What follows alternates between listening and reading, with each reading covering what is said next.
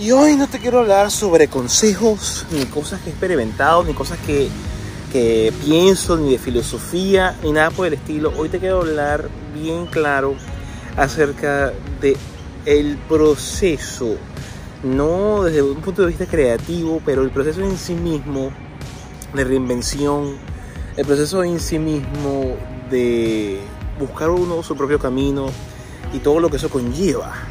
Yo siempre que he, llegado como que al punto en el cual tengo todo bajo control, que todo está saliendo bien, que todo aparentemente va de la mejor manera posible, que consigo las vistas, que consigo como que encontrar la solución a la ecuación que me permite entonces generar contenido que la gente va a ver.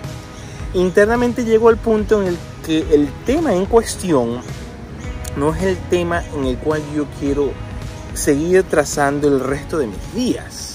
Ah, en mayo, si, mis cálculos no me fallan, me di cuenta que Australia había llegado a su final. Me di cuenta que Australia ya no era el punto, que Australia era simplemente una excusa ah, para empezar a expresarme por desencantos, por cosas que había experimentado, pero que no había nada más allá. Para mí en lo personal, yo felicito a cualquier otro youtuber que esté ahorita subiendo contenido sobre Australia y las mejores ciudades y cómo venirse y cómo sacar la residencia, yo de verdad lo felicito. Ya deja de resonar, genera un gran temor porque ¿qué haces o qué yo iba a hacer? Continuar haciendo algo que ya no me generaba satisfacción a pesar de que estaban los números, a pesar de que estaban las oportunidades, me estaban contactando escuelas, eh, ciertas eh, asesores estudiantiles, me estaban contactando ciertas personas, pero muy internamente no era lo que yo quería realizar y eso es una diatriba muy, muy arrecha, porque, coño, te encuentras en un punto en el cual tienes un trabajo hecho, tienes un trabajo consumado, pero ese trabajo no te importa porque lamentablemente el tema en cuestión no te agrada y no es que botes todo el esfuerzo por la ventana, pero lamentablemente no es el, contenido en el cual he estado inmerso por más de cinco años, no es hacia donde se quiere ir. Y eso es algo muy difícil de asimilar y muy difícil de aceptar. Por lo general nos da tanto temor que decidimos no hacer nada, hacernos los locos y seguir adelante, a pesar de que el tema en cuestión no nos agrada. Trata de extrapolar esto hacia otros puntos de la vida.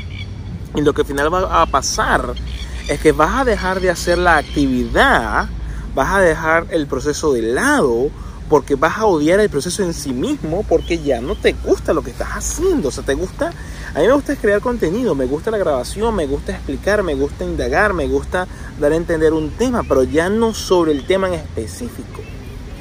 Entonces eso genera un, gran choque, porque entonces yo en mayo decido, bueno, la mierda todo, y que comenzar a hacer lo que yo quiero hacer. Y yo sí me había dado cuenta, porque es un, es un tema recurrente, es un tema que yo buscaba la forma de meterle el tema a Australia, pero al final del día es el crecimiento personal, es buscar la libertad, es una serie de...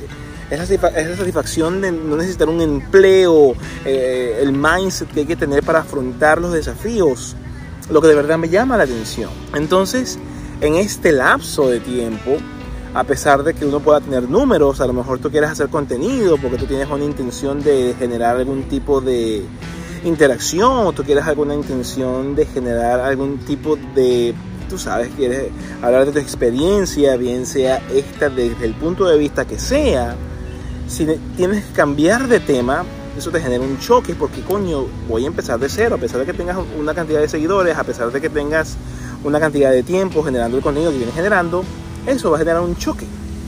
Y ese choque obviamente me llegó de videos que promediaban una cantidad de vistas, entre 600, 700, 800 vistas, a comentarios, interacción, pasó a, oye, a estar bien callado todo. Y, es algo normal que yo aceptaba con tranquilidad. Otro cambio, obviamente, que viene en ese mismo proceso es el hecho de que voy, estoy alternando hacer inglés y en español hay gente que dice no, que debería ser otro canal. En YouTube se dice mucho que debería tener dos canales. Ah, hay una chica que es norteamericana, que creo que está en México, Super Holly. Ella tiene su canal en español donde enseña inglés. So if you're ready, let's get this class started. Y ella tiene su canal en inglés donde enseña español. No mezcla los dos. Hay cantidad de ejemplos de creadores de contenido que tienen un canal para cada idioma, pero como a mí me sabe mierda todo, yo quiero probar todo un solo canal. Por eso es que tú estás viendo, ah, bueno, este, este video es una excepción de este, de este nuevo, de este nuevo, nueva faceta de a subir contenido en inglés, en el cual un video es en español, un video es en inglés, un video es en español, un video es en inglés. A lo mejor esto me explota en la cara, a lo mejor esto no funcione, pero no podemos dejar pasar oportunidades por temor a que podamos fallar. Bueno, si se falla, se falla. ¿Cuál es el inconveniente? Estas son las realidades. Yo no vivo de mi canal de YouTube. Yo no vivo de mi creación de contenido. Yo más bien estoy tratando de dilucidar como yo proveerte de valor que vaya más allá de hablar de Australia, porque ya hablar de Australia ya no, eso no significa nada para mí. Yo inclusive me salí de todos los grupos que pudiese haber en Facebook de, Australia, porque son las mismas preguntas.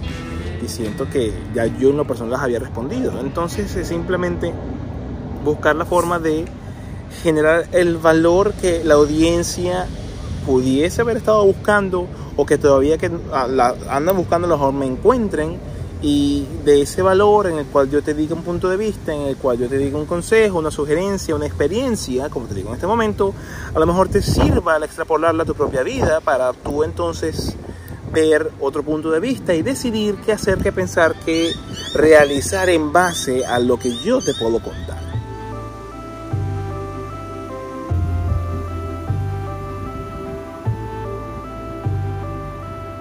Sencillo a cambiar, no es sencillo tomar decisiones, no es sencillo dejar una construcción que tú vienes realizando y dejarla completamente de lado.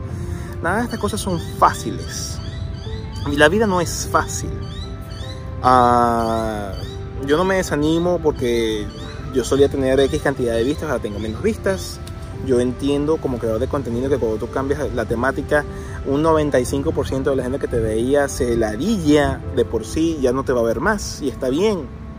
Y eh, lo que espero y aspiro a encontrar es que lo que yo vengo realizando desde mayo sea de valor para que en el futuro próximo, si llego bien lo que es el, lo que se refiere al Search Engine Optimization, que los videos que a pesar de que en unas primeras de cambio no generen esa, esa atracción que uno estaba acostumbrado, la gente los, nos empiece a encontrar y que todo salga como uno espera que las cosas salgan, que uno de verdad piense, yo de verdad espero estar generando valor en ti y valor en el sentido de darte valor agregado de que tú sientas que estás viendo esto y que te estás nutriendo de información o un punto de vista que tú no habías pensado antes. Esa es toda mi intención. Uh, esta es mi experiencia hasta ahora. Empecé en, en, mayo ese cambio, entonces mayo sería junio, julio, agosto, septiembre, octubre, noviembre. Ya voy seis meses, medio año. Y bueno, aquí vamos, aquí seguimos. La vida es larga, es lo primero que siempre me repito, la vida es larga hay que hacer lo que, lo que sientes intestinalmente que debes hacer, no te debes esconder que no, que llevo esto hecho, construido, no, hay que aprovechar, hacer las cosas cuando uno está joven y ver hasta dónde, se puede llegar, porque hay oportunidades que simplemente, en mi caso, que creo contenido, depende de un solo video, depende de la, la, la elaboración de una pieza de contenido que puede hacer el cambio total en lo que uno venía haciendo. Nunca te olvides de eso. Tú estás, si estás haciendo algo, si estás ofreciendo valor, estás simplemente a una nueva creación de valor, a una nueva pieza de contenido, en mi caso, de que las cosas cambien de la noche a la mañana. Entonces, un abrazo gigantesco. Esto es un testimonial de dónde nos encontramos en este instante. Trataré de hacer esto más a menudo, decirles cómo vamos, eh, no cada seis meses. Eh, si te agradó el video, por favor dale like. Si eres suscriptor, gracias por estar allí, gracias por tu paciencia y espero que disfrutes honestamente de lo que yo produzco. Y si no te has suscrito, por favor suscríbete, dale a la campanita de notificaciones para que siempre te llegue una notificación de cuando yo, el Cocomai, suba un nuevo episodio. Sin más, se me cuida mucho. Mañana es mi día libre.